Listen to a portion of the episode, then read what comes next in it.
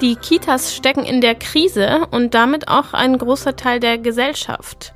Tatsächlich habe ich zu dem Thema gefunden, indem ich selbst Mama geworden bin und dann halt gemerkt habe, wie schwer es ist, einen Kita-Platz zu bekommen. Und äh, haben erstmal irgendwie zehn Absagen bekommen und eine, ja, vielleicht können sie da hin und waren dann ganz panisch, weil wir halt dachten, okay, wenn wir da nicht hin können, dann äh, können wir einfach alles knicken. Also wir hatten einen ziemlich gut ausgearbeiteten Plan, wie wir arbeiten wollen, mein Mann und ich.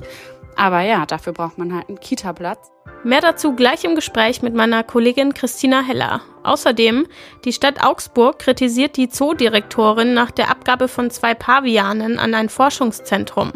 Das ist der Nachrichtenwecker am Donnerstag, dem 7. Dezember mit mir, Lena Bammert.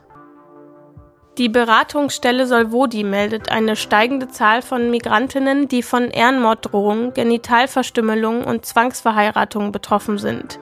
Solvodi ist in Augsburg die einzige auf solche Betreuungen spezialisierte Organisation. Suchten letztes Jahr insgesamt 80 Frauen erstmals das Augsburger Zentrum auf, waren es in diesem Jahr allein bis November bereits 91. Um bei der Nothilfe weniger auf unsichere Spenden angewiesen zu sein, fordert Solvodi für seine bundesweit 21 Fachstellen und 14 Schutzwohnungen eine ausgebaute und sichere Finanzierung. In Augsburg wird die Arbeit in Teilen vom Bayerischen Sozialministerium und der Stadt finanziert. Die Stadt Augsburg will sich künftig stärker in die Belange des Zoos einbringen, wenn es um die Abgabe von Tieren geht. Die Abgabe von zwei Pavianen aus dem Augsburger Zoo an ein Forschungszentrum in Göttingen sorgte zuvor für Entrüstung bei vielen Gästen sowie der Tierschutzorganisation PETA. Die Stadt Augsburg als Gesellschafterin erwartet von der Zoogeschäftsführung, dass sie über Vorgänge, die dem Image des Zoos schaden könnten, im Vorfeld informiert und das Vorgehen gemeinsam beraten wird, erklärte Umweltreferent Rainer Erben von den Grünen. Die Zooführung rechtfertigte ihre Entscheidung damit, dass es in der 55-köpfigen Gruppe der Mantelpaviane durch die Zunahme an geschlechtsreifen männlichen Affen zuletzt immer wieder zu Auseinandersetzungen kam. Man habe sich schriftlich versichern lassen, dass die zwei abgegebenen Paviane ausschließlich zur Zeugung von Nachwuchs und nicht für Tierversuche herangezogen würden. Viele Bürger beschweren sich über illegal entsorgten Sperrmüll in Augsburg. Die Stadt kündigt jetzt verstärkte Kontrollen an. Zudem möchte sie gegen überführte Müllsünder strenger vorgehen. In den letzten drei Monaten kam es zu 180 Fällen von illegaler Entsorgung und Strafanzeigen in zweistelliger Höhe. Die Höhe der Geldbuße ist abhängig von Art und Umfang des rechtswidrig abgelegten Sperrmülls. Sie kann bis zu 2500 Euro betragen.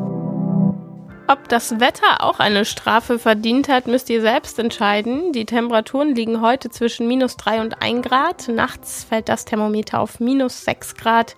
Die Glättewarnung gilt weiterhin. Im Nachrichtenwecker geht es jetzt um die Kita-Krise, denn in Deutschland haben alle Kinder einen rechtlichen Anspruch auf eine Kita-Betreuung. Gleichzeitig fehlen laut der Bertelsmann Stiftung aber rund 430.000 solcher Plätze. Und auch beim Kita-Personal sieht es nicht gut aus. Über die Auswirkungen dieser Krise spreche ich jetzt mit meiner Kollegin Christina Heller aus der Digitalredaktion. Hallo Christina. Hallo Lena. Das Thema betrifft ja ziemlich viele Menschen in Deutschland. Wie hast du zu diesem Thema gefunden? Tatsächlich habe ich zu dem Thema gefunden, indem ich selbst Mama geworden bin und dann halt gemerkt habe, wie schwer es ist, einen Kita-Platz zu bekommen. Und wir standen selber auf ganz vielen oder auf einer Liste, in Augsburg gibt's nur eine. Und äh, haben erstmal irgendwie zehn Absagen bekommen und eine, ja, vielleicht können sie da hin und waren dann ganz panisch, weil wir halt dachten, okay, wenn wir da nicht hin können, dann äh, können wir einfach alles knicken. Also wir hatten einen ziemlich gut ausgearbeiteten Plan, wie wir arbeiten wollen, mein Mann und ich. Aber ja, dafür braucht man halt einen Kita-Platz. Und dann hat es zum Glück geklappt. Und genau, da sind wir jetzt auch sehr zufrieden mit der Kita. Aber wir merken halt auch, dass die einfach ähm, Probleme haben. Also aktuell zum Beispiel sind Gruppen nicht voll besetzt mit Erzieherinnen und müssen zusammengelegt werden und so, weil Leute einfach krank sind im Winter. Ja, das ist jedes Mal, wenn da wieder eine Mail kommt, denkt man sich so, huch, was steht da jetzt wohl drin? Was hat denn diese Krise auch für Auswirkungen auf die Wirtschaft? Also ganz genau lässt sich das nicht beziffern, welche Auswirkungen die Krise auf die Wirtschaft hat. Aber ich habe mit einem Experten gesprochen vom Institut der deutschen Wirtschaft in Köln und der hat mir gesagt, es gibt momentan eben zwei verschiedene Probleme. Das erste Problem hat schon Auswirkungen auf die Wirtschaft, ist aber nicht ganz so schlimm, nämlich eben, dass Betreuungsplätze fehlen. Dadurch steigen halt Eltern später wieder in den Beruf ein.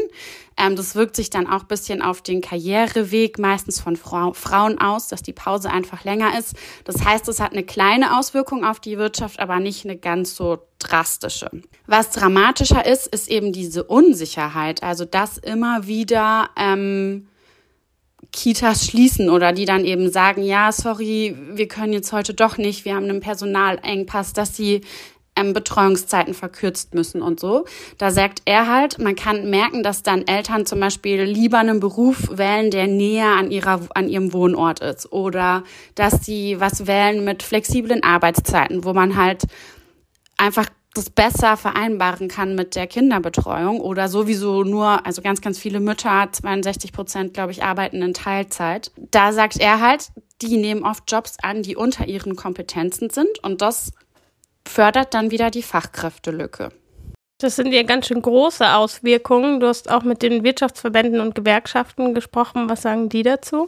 Genau, also denen ist eigentlich allen bewusst, dass es dieses Problem gibt. Weshalb ich mit denen gesprochen habe, ist, ähm, dass ich ähm, so ein bisschen den Eindruck hatte, dass ganz viele Eltern über dieses Problem reden, ganz viele Leute, die in ähm, Kitas arbeiten, über das Problem reden, ganz viele WissenschaftlerInnen über dieses Problem reden. Aber es beeinflusst ja auch quasi jeden Arbeitgeber. Nur die sagen irgendwie nix. Und dann habe ich mir halt gedacht, okay, ich frage jetzt halt mal nach, wie stehen die denn dazu? Und die haben wirklich alle gesagt, ja, das ist voll das Problem. Wir haben das auch auf dem Schirm und die Vereinbarkeit von Beruf und Familie ist ein total wichtiges Thema.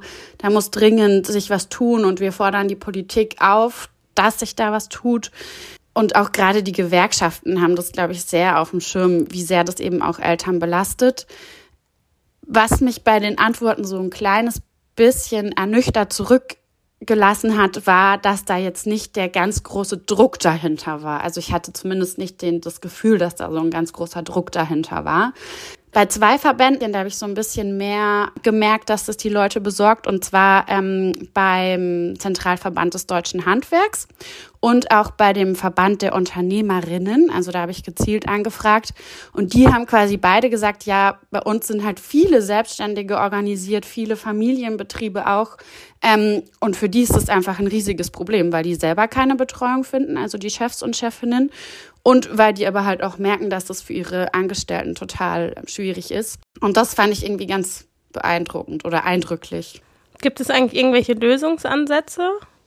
Mm, ja, beziehungsweise jein. Der DGB hat zum Beispiel gefordert, dass man einen Fonds einrichten sollte, in den ähm, eben Gelder eingezahlt werden, damit ähm, die Bildungsinfrastruktur besser aufgebaut wird.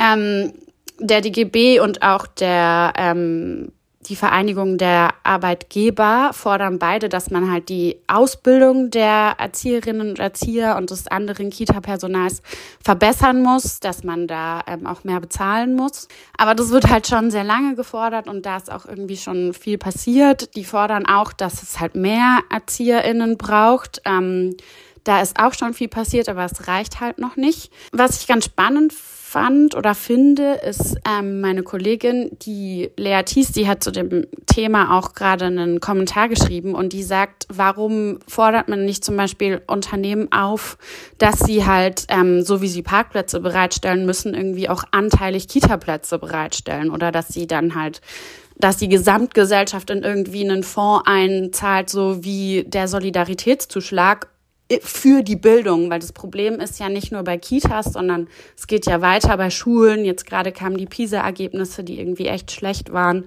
Ähm, es gibt keine Nachmittagsbetreuung oder Ganztagsbetreuung nach der Schule für Grundschüler. Also das Problem setzt sich halt sofort. Und da hängt ja auch das dran, dass ähm, ein Krippenplatz zum Beispiel ist einfach wirklich sauteuer. Ähm, den können sich halt nur Leute leisten, die gut verdienen. Aber vielleicht wäre es halt auch nicht schlecht, wenn man von Anfang an Kinder integrieren würde und in Krippen fördern würde, weil Krippen sind ja nicht nur Betreuungsanstalten, sondern die bieten ja auch Fördermöglichkeiten an. Wenn man also auch Kinder da aufnehmen würde von Eltern, die halt weniger verdienen, einfach um für eine Bildungsgerechtigkeit im Land zu sorgen. Und da sind solche Ideen irgendwie gute Ideen, finde ich, die man nicht so schnell von der Hand weisen sollte. Vielen Dank, Christina. Gerne. Wir machen gleich weiter mit dem Blick auf Deutschland. Lange war klar, dass die Lokführergewerkschaft GDL noch einmal zu einem Warnstreik aufrufen wird. Jetzt ist auch klar, wann. Von heute Abend bis morgen Abend sollen die Beschäftigten ihre Arbeit niederlegen. Das teilte die Gewerkschaft gestern Abend mit. Und Während der Corona-Pandemie konnten sich Patienten telefonisch beim Arzt krankschreiben lassen. Jetzt soll die Regelung dauerhaft eingeführt werden. Der gemeinsame Bundesausschuss von Ärzten, Krankenkassen und Kliniken will heute über eine Änderung der entsprechenden Arbeitsunfähigkeitsrichtlinie entscheiden. Zum Schluss noch ein kleiner Tipp oder eine kleine Aufforderung. Schaut doch in nächster Zeit vielleicht ein bisschen mehr nach oben, wenn ihr durch Augsburg spaziert. An manchen Straßenlaternen kann man nämlich die Zukunft sehen. Genauer gesagt Antennen und die sollen für ein 5G-Netz in Augsburg sorgen. Außerdem können an den Straßenlaternen dann theoretisch auch Sensoren angebracht werden, die Daten zu Verkehr, Luftqualität oder Stadtklima erfassen. Da geht einem dann quasi im doppelten Sinne ein Lichtlein auf. Nach und nach werden in der Stadt jetzt die Laternenmäste aufgerüstet. Im Sommer wurde schon ein Mast an der Schießgrabenstraße umgerüstet. Der neueste wurde jetzt an der Fuggerstraße umgebaut und weitere werden natürlich folgen. Am besten sind die Masten übrigens an ihrem tonnenförmigen Fuß zu erkennen. Da ist nämlich die ganze Technik verstaut.